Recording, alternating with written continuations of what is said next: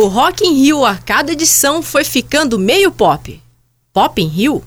Não sei, mas pelo jeito isso vai além do que imaginamos. O povo mudou e a música mudou junto.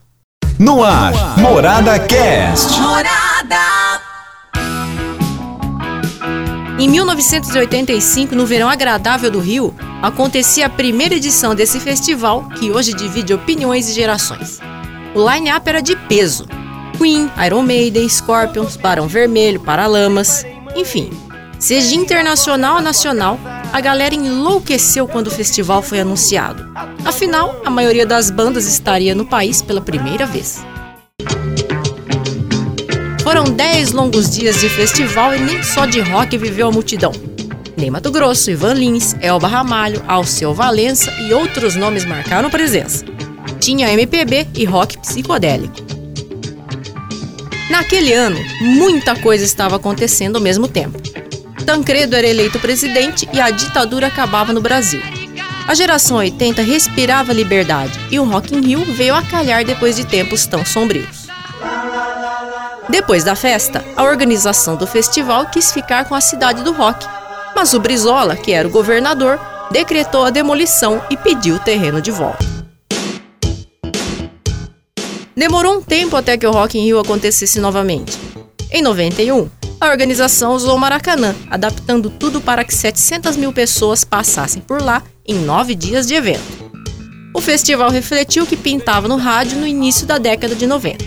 Prince, Guns N' Roses, Titãs, Nenhum de Nós, Supla. O tempo passou. Bandas nasceram, morreram, se transformaram e nada de Rock in Rio.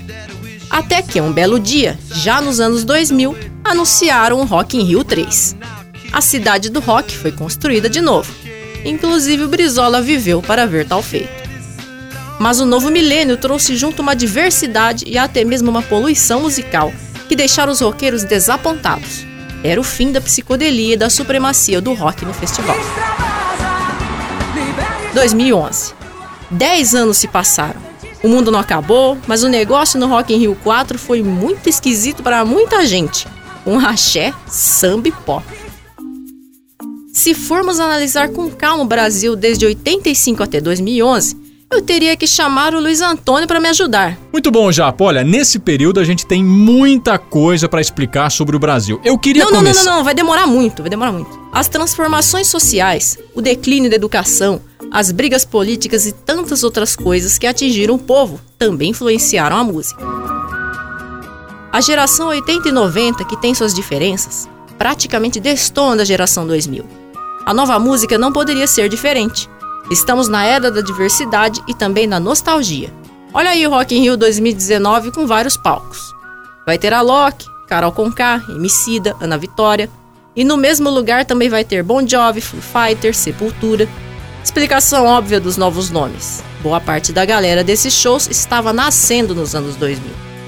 As músicas que traduziram nossos sentimentos em uma década nem sempre atingem o público na outra. Temos a geração ultra conectada, colorida e diversa querendo participar da festa também, seguindo a tendência dos festivais pelo mundo. Não importa o estilo, no fim das contas tem uma coisinha que une todas as gerações: a música.